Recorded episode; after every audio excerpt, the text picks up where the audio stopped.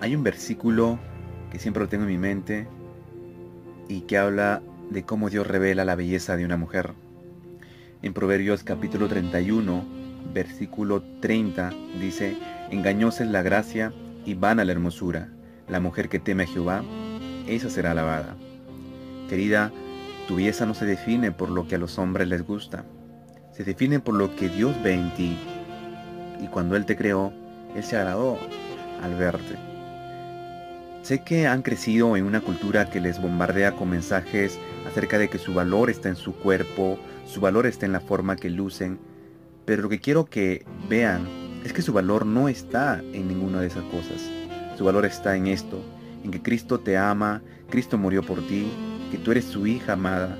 Ese es tu valor. Que tu verdadera belleza está en un corazón y vida rendido a Dios. Puedes marcar la diferencia ante los demás. Recuerda que para ser bonita no hace falta que te lo digan. Basta con que te mires al espejo y sepas que para Dios eres única y no necesitas compararte con nadie. Eres bella cuando decides ser tú misma y doblemente bella cuando decides servir y amar a Dios y serle fiel para toda la vida. Y quiero decirte que eres hermosa por la simple razón de que las manos de Dios te formaron. Es por ello que tienes que verte a través de cómo Dios te ve a ti y amarte como Dios te ama. Ese es el valor que tiene que estar dentro de ti y que el valor no está en lo exterior, el valor nace del interior. Dios te bendiga.